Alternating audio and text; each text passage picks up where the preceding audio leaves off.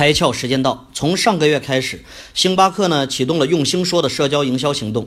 微信用户可以通过用心说这个社交礼品平台呢，送自己的朋友一杯咖啡，对方呢凭收到的微信卡券就可以在门店呢扫码得到咖啡。玩法很简单，道理却一套一套的。首先啊，星巴克使用了场景思维，每一款咖啡都对应着一种场景，总有一个场景是你和朋友之间曾经熟悉的一幕。其次呢，抓住了当下消费者的心理，想到即得到，它比普通线下送礼方式呢更方便、更及时，只要手指动一下。心意即刻送达，绝对是广大拖延症患者和懒癌患者的福音。而且呢，还没有打烊或节假日休息的借口。一周七天，一天二十四小时，起念之间马上行动。